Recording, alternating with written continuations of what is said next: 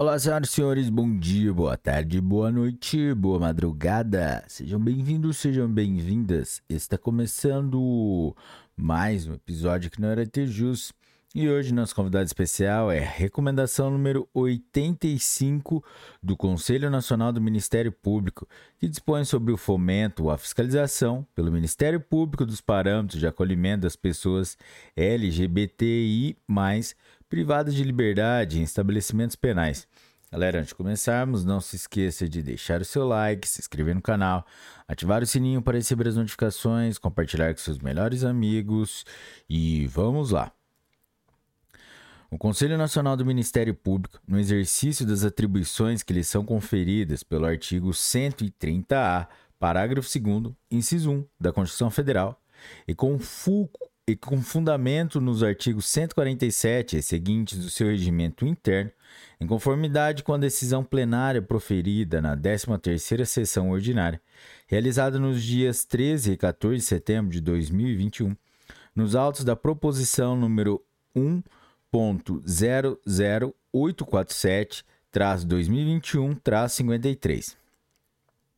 Considerando o disposto na Constituição Federal, em especial nos incisos 3, 3, 41, 47, 48 e 49 do artigo 5 considerando a Declaração Universal dos Direitos Humanos, adotada e proclamada pela Organização das Nações Unidas em 1948, que afirma que todos os seres humanos nascem livres e iguais em dignidade e direitos, e que cada pessoa tem a capacidade para gozar os direitos e as liberdades existentes nesse instrumento sem qualquer distinção de raça, cor, sexo, idioma, religião, opinião política ou de qualquer outra natureza origem nacional, nascimento ou qualquer outra condição.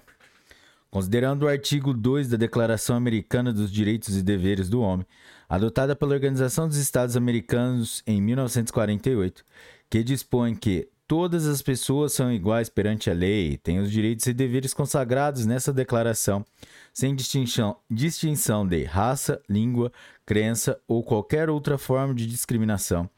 Considerando a Declaração Universal dos Direitos Humanos, a Convenção Americana dos Direitos Humanos, o Pacto de São José da Costa Rica, a Convenção contra a Tortura e outras penas ou tratamentos cruéis, desumanos ou degradantes e seu protocolo facultativo, as regras mínimas das Nações Unidades para o tratamento de presos, as regras das Nações Unidas para tra o tratamento de mulheres presas e medidas não privativas de liberdade para mulheres infratoras, regras de Bangkok, e todos os outros instrumentos internacionais aplicáveis à matéria, bem como os princípios de Yogo, Carta, princípios sobre a aplicação da legislação internacional sobre direitos humanos em relação à orientação sexual e identidade de gênero.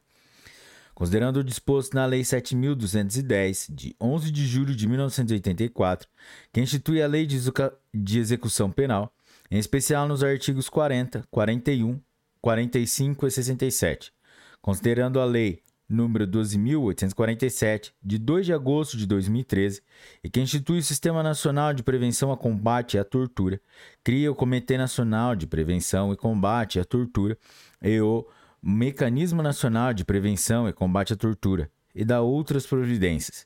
Considerando o decreto número 7626 de 24 de novembro de 2011, estabelece o Plano Estratégico de Educação no âmbito do sistema prisional, considerando a resolução CNCP número 4 de 29 de junho de 2011, que recomenda aos departamentos penitenciários estaduais ou órgãos congêneres que seja assegurado o direito à visita íntima à pessoa presa, recolhida nos estabelecimentos prisionais. Considerando a resolução conjunta número 1 de 2014 do Conselho Nacional de Combate à Discriminação, CNCD, LGBT e do Conselho Nacional de Política Criminal e Penitenciária, CNPCP, MJ, publicado em 17 de abril de 2014, estabelece parâmetros para o acolhimento de pessoas LGBT em privação de liberdade no Brasil, considerando a resolução número 348 de 13 de outubro de 2020, alterada pela resolução número 366 de 20 de janeiro de 2021, no Conselho Nacional de Justiça, que estabelece diretrizes e procedimentos a serem observados pelo Poder Judiciário no âmbito criminal, com relação ao tratamento da população lésbica, gay, bissexual, transexual, travesti ou intersexo que seja custodiada, acusada, ré, condenada, privada de liberdade, em cumprimento de alternativas penais ou monitorada eletronicamente.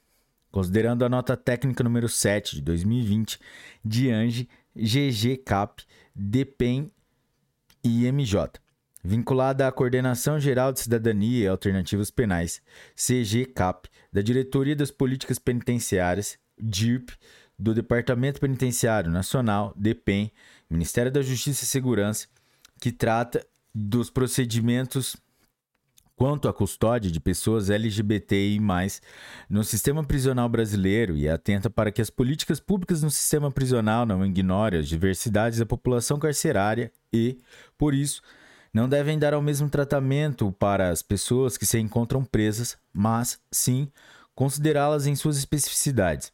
Considerando a carta de conclusão do 11º Encontro Nacional do Ministério Público do Sistema Prisional, que previu uma série de medidas voltadas à garantia de direitos das pessoas LGBTI+, encarceradas.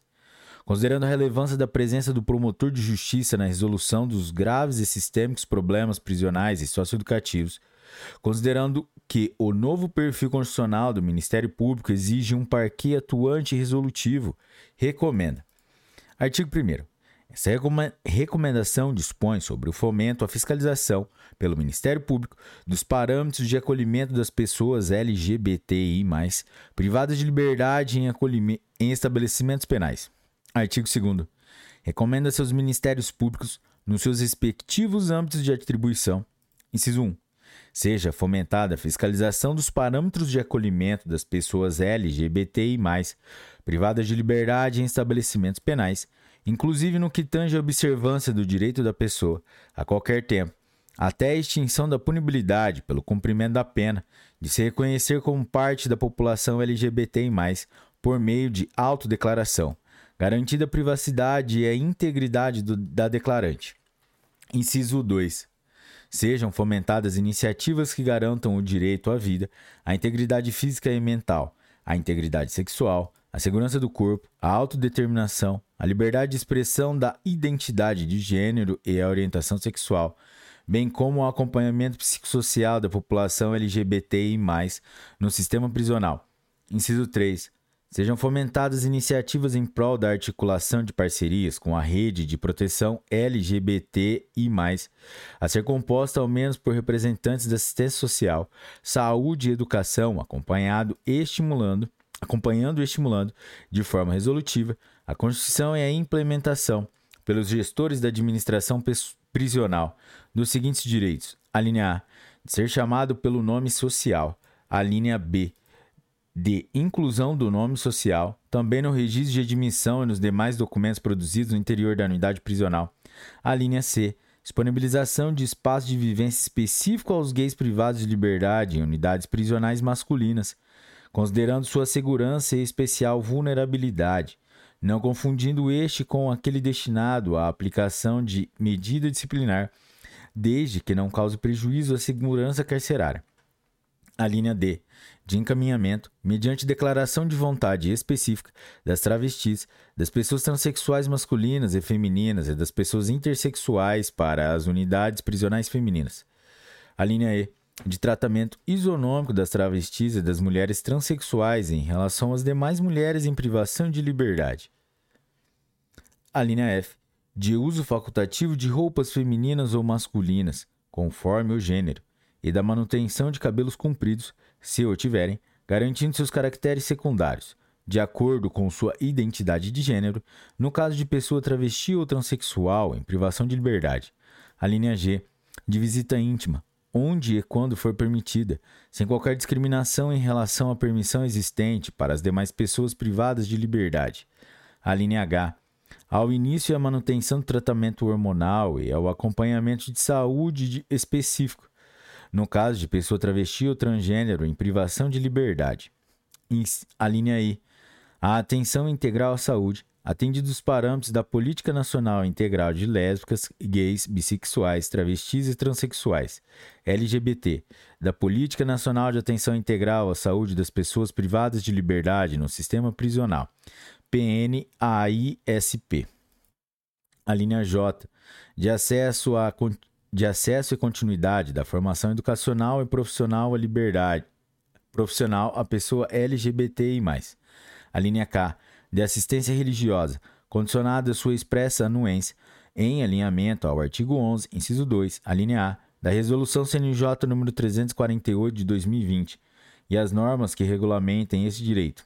E a linha L, da liberdade religiosa e de culto e respeito à objeção da pessoa autodeclarada parte da população LGBTI+, presa em receber visita de qualquer representante religioso ou sacerdote ou de participar de celebrações religiosas. Inciso 4.